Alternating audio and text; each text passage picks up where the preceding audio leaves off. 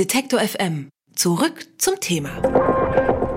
N99 ist hier der Podcast zur Frankfurter Buchmesse und wir heißen so, weil wir hier sind. In der Halle 4.1 N99 am Stand bei Detektor FM. Und bei mir ist Christoph Peters mit seinem neuen Buch Selfie mit Scheik. Hallo, herzlich willkommen. Hallo, guten Tag. Dieses Buch ist ein Erzählband, den Sie geschrieben haben. Und Sie haben jetzt eben schon erzählt, Sie sind eigentlich schon wieder zwei Drittel im nächsten Projekt. Reden wir lieber darüber oder, oder ist das sozusagen, ist das, ist das ein fließender Übergang? So, immer im Fluss, immer im Schreiben. Immer im Fluss und immer im Schreiben. Also seit ich das jetzt mache, was inzwischen irgendwie ja schon 25 Jahre her ist, dass ich das angefangen habe, gehen die Bücher immer so ineinander über und ich switche zwischen verschiedenen Welten, zwischen sozusagen der katholisch-niederrheinischen Kunstszene, bäuerlichen Welt und ähm, der japanischen Kultur und ähm, der islamischen Welt hin und her, reise quasi von hier nach dort und ähm, bin in den Texten eben auch mal da, mal da und da ich jetzt in den letzten drei Jahren, glaube ich, drei Bücher aus allen drei Räumen gemacht habe, bin ich im Moment auch gesprächsmäßig und lesungsmäßig mit beidem, also zumindest mit der islamischen Welt und mit unterwegs. Japan unterwegs. Und insofern, ähm, für mich ist das ja eh eine Einheit. In den Texten sieht es unterschiedlicher aus als in meinem Kopf. Aber ursprünglich haben Sie Malerei studiert in Karlsruhe war da das Schreiben damals eine Begleitmusik oder, oder haben Sie irgendwann umgestellt, sozusagen vom Maler auf den Schriftsteller? Oder, oder es gibt ja auch Güter, wo es sich immer noch bedingt. Also ich habe eigentlich, seit ich 16 bin, beides gemacht. Ich wollte mit 16 Maler und Dichter werden und ähm, ähm, habe Gedichte geschrieben und gezeichnet und anfangs die Gedichte dann illustriert mit Linolschnitten und so. Das hat sich dann später komplett voneinander getrennt, aber ich habe auch während des Malereistudiums immer ähm, Phasen gehabt, wo ich hauptsächlich geschrieben habe. Damals in Westdeutschland gab es ja sowas wie das Leipziger Kultur- oder Literaturinstitut irgendwie nicht. Ähm, man hätte Germanistik studieren können, wo ich keine Lust zu hatte, weil ich jetzt nicht wieder Texte lesen wollte, die ich gerade nicht lesen will, sondern in diesen künstlerischen Prozess rein wollte. Und die Kunstakademien waren wahnsinnig frei. Viele von den Professoren waren sehr belesen und man konnte eben auch Texte dort vorstellen. Ich glaube, Sie schlagen mich nicht, wenn ich sage, Sie sind kein Schreibtischtäter in dem Sinne, dass Sie nicht für Ihre Bücher rausgehen, sondern Sie reisen wahnsinnig mhm. viel. Ich finde, das merkt man auch, wenn man das Buch liest. Es spielt ja in unterschiedlichen äh, äh arabischen Ländern die haben Sie alle besucht, da waren Sie. Und ist es wichtig, dieses Reisen? Oder ist das Reisen überlagert das auch manchmal das Schreiben? Nee, für mich ist das Reisen existenziell. Ähm, ich bin ja, seit ich da unterwegs bin, auf der Suche nach der, ähm, der Antwort auf die Frage, wie man als Mensch auf dieser Welt überhaupt leben kann. Und ähm, bin in ganz streng katholischen Umfeldern groß geworden und ähm, das wurde mir dann irgendwann doch deutlich zu eng und ich habe irgendwie gemerkt, ähm, dass nur jetzt die katholischen Leute in den Himmel kommen, das kann ich jetzt nun auch nicht mehr glauben. Und dann habe ich angefangen zu gucken, was machen die Leute in den anderen Kulturen denn? Wie sehen sie sich denn? Wie definieren die sich selbst? Wie organisieren die ihre Gesellschaft, ihr Familienleben? Welche religiösen und spirituellen Praktiken haben die entwickelt? Und was kann ich davon lernen? Im Hinblick auf die Frage, wie lebt man als Mensch auf dieser Welt? Wie hält man es mit sich selber aus? Und ähm, dann bin ich einfach wahnsinnig neugierig. Ich bin gerne woanders. Ähm, stelle mich auf fremde Länder, fremde Situationen, andere Arten des Umgangs miteinander ein, lasse mich durch Städte treiben. Das ist quasi wie so ein Rausch. Also man ist dann wie in so einem Traum, wenn man irgendwie fünf, sechs, sieben Stunden durch Lahore spaziert, durch Basare geht, Moscheen, Sufi-Schreine und diese ganz anderen Leute trifft, die einen völlig anderen Umgang miteinander und mit mir dann auch haben. Die Erfahrung des Fremdseins finde ich ganz gut. Ähm, also auch die ist irgendwie hilfreich als sozusagen existenzielle Grundierung für das Schreiben. Und dann passiert einem unterwegs vieles, was man verarbeiten kann. Also jetzt nicht im Sinne einer Drama-Aufarbeitung, sondern es regt mich an und dann passiert eine Geschichte, die stelle ich dann einer Figur zur Verfügung. Ähm, es mischt sich immer autobiografisches mit Erfundenem, mit Imaginiertem. Und ähm, insofern ist dieses Reisen einerseits fürs Schreiben wahnsinnig wichtig. Ich merke aber auch, wenn ich in dreiviertel Jahr nur in Berlin gewesen bin, werde ich unleidlich. Dann schimpfen meine Frau und meine Tochter, du hast permanent schlechte Laune. Du das sollte man den anderen Berlinern vielleicht auch mal erzählen. ja. Es gibt, äh, weil Sie eben gesagt haben, man braucht diese Erfahrung des Fremden. Es gibt in einer Ihrer Geschichten eine Situation, da geht es, ja, das ist, das ist auch wie so eine Art Gewissensprüfung eigentlich. Das Kairo, arabischer Frühling. Und sozusagen der deutsche Protagonist ist dabei, als, als äh, eine, eine Protestresolution unterschrieben werden soll und fragt sich so ein bisschen, naja, setze ich meinen Willi da jetzt drunter oder nicht? Und da habe ich für mich gedacht, die, diese Konsequenz, die einem dann plötzlich bewusst sind, also wir reden ja die ganze Zeit, wir sind die ganze Zeit aufgeregt, Deutschland ist im Umbruch, es ist alles schlimm nach der Idylle. Und trotzdem ist es ja eigentlich, in, sitzen wir immer noch in so einer Komfortzone, weil niemand würde sagen, wenn du jetzt hier unterschreibst, dann bist du vielleicht morgen tot. Ist das was, äh, wo wir von Ihnen lernen können oder auch aus den Geschichten lernen können, dass man mit mehr Verständnis für die anderen auch bei uns selber wieder ruhiger bleiben könnte?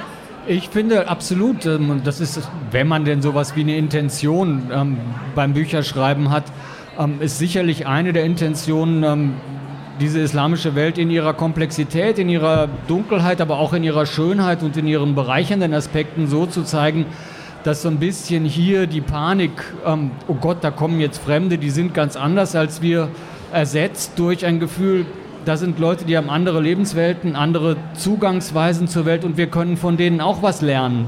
Die haben vielleicht unter Umständen im Umgang mit schwierigen Situationen eine andere Entspanntheit als wir, die wir irgendwie sofort in Erregungen verfallen, wenn das Rindfleisch, was ähm, mir beim Nachbarn gekocht wird, nicht vom Biobauern stammt und irgendwie plötzlich darüber irgendwie eine Grundsatzdiskussion anfangen, an deren Ende wir uns total zerstritten haben. Also ähm, viele von den Problemen, die wir diskutieren, sind, wenn man in Pakistan ist oder in Ägypten oder in Marokko, irgendwie auch Banal. mittelrelevant. ähm, ja, also wenn man dann irgendwie wirklich mit politischem Druck, mit Gewalt, mit Armut, auch mit ähm, völliger Unberechenbarkeit der staatlichen Institutionen konfrontiert ist, ähm, dann stellt sich irgendwie die Frage, ähm, ob denn jetzt das Land hier wirklich in so einem katastrophalen Zustand ist, dass man AfD wählen muss, irgendwie doch noch mal anders. Sie haben eben schon erzählt, beim, beim Reisen, es prasseln unglaublich viele Eindrücke auf einen ein. Das inspiriert Sie. Sie sind, wenn man die Geschichten liest, ein sehr, sehr genauer Beobachter. Also man kann sehr, sehr viel ins Detail gehen mit Ihnen.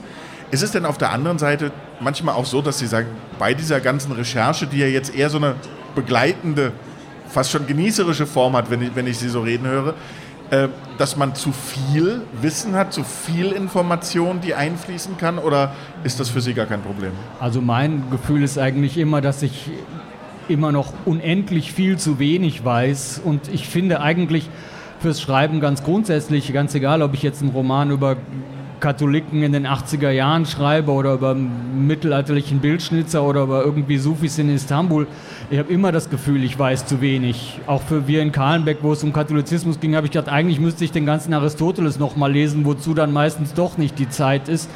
Ähm, also ich finde als Basis, je mehr, desto besser, weil dann habe ich die Möglichkeit, aus der Fülle die wirklich signifikanten Details, die dann pars pro toto etwas verdeutlichen ähm, und so eine ganze Welt aufbauen, ähm, dass je mehr ich da zur Verfügung habe, ähm, desto freier bin ich eigentlich bei der Arbeit. Und ich mache selber auf Reisen vor allen Dingen unendlich viele Fotos. Ich habe inzwischen, glaube ich, 40.000 Fotos aus der islamischen Welt und die sind sowas wie mein Tagebuchersatz. Also ich kann dann immer wieder in die Wege, die ich in den Städten gegangen bin, zurückgehen und gucken, nochmal, da ist fixiert ein Blick auf einen, was weiß ich, Pommes frites Friteur ähm, in Lahore und kann gucken, oh, was hat denn der jetzt für eine Geste? Wie sieht denn seine Fritteuse genau aus? Das, was man so, wenn man en passant da jetzt vorbeischlendert, gar nicht so genau sieht. Und für mich ist dieser Fundus der Fülle eigentlich die Basis für die Möglichkeit, präzise Details zu setzen. Bei all diesem Facettenreichtum, bei all den Details und auch dem Wissen, äh, wenn man manchmal Bücher liest, die, so viel vermitteln in den Geschichten, äh, da kommt oft der Humor zu kurz. Das habe ich bei Ihnen nicht das Gefühl. Ist das so auch beim Reisen? Also sozusagen, können Sie den Humor wertschätzen, auch, auch als Teil Ihres Schreibens? Also ich bin, glaube ich, ein ziemlich humoristischer Mensch. Also mein Humor ist, ist ja meistens sind ja die Protagonisten, die dann zum Teil auch alter Egos sind, irgendwie Trottel. Und das ist eigentlich so ein bisschen so ein Grundgefühl, was ich oft habe, wenn ich mich selber von außen zuschaue, dass ich eigentlich ziemlich grotesk bin. Und ähm, ich lache also über das, was ich an mir selber komisch finde, hauptsächlich. Ähm, und ich finde, dass Humor im Sinne einer gelassenen Distanzierung, die auch das Sonderbare und Groteske am eigenen Verhalten sieht, eigentlich als existenzielle Herangehensweise äh, des Lebens ähm, absolut wichtig, weil ähm, das führt auch dazu, dass man sich selber nicht mehr für so bedeutend hält und sieht, die eigene Positionierung ist auch relativ und die der anderen ähm, genauso berechtigt wie die eigene Wahrnehmung. Und da finde ich Humor als Selbstdistanzierungselement wirklich sehr hilfreich. Ich habe eine Szene im Hinterkopf, äh, da kriegt der Protagonist im Prinzip eine Tüte überreicht. Da musste ich sehr an die Buchmesse denken keine Tüte mit Büchern, keine Tüte mit Werbematerial oder doch Werbematerial eigentlich für den wahren Glauben, also mit mhm. Islam-DVD, Islam-CD, ich weiß nicht, ob noch ein ja, USB-Stick dabei war. Da musste ich dann doch sehr schmunzeln. Das ist tatsächlich eine Geschichte, die ganz realistisch mir passiert ist. Ich hatte vor sechs Jahren die wunderbare Gelegenheit, mit einem Sufi-Meister nach Mekka und Medina zu reisen.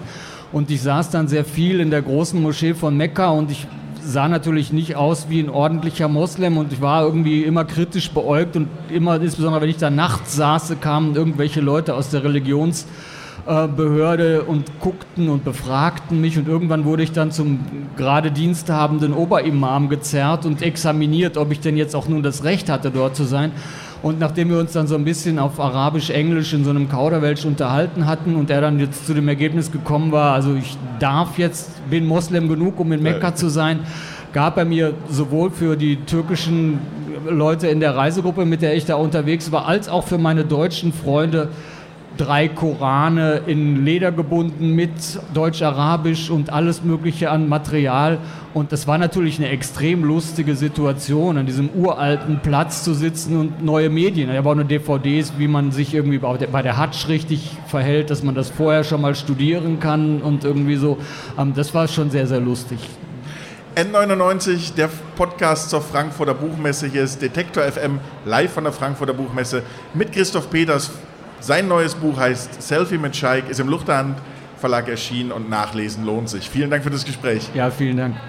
Wer unser Angebot voranbringen möchte, hilft uns schon mit dem guten alten Weitersagen. Egal ob im Freundeskreis oder im sozialen Netzwerk Ihrer Wahl. Empfehlen Sie uns gern weiter.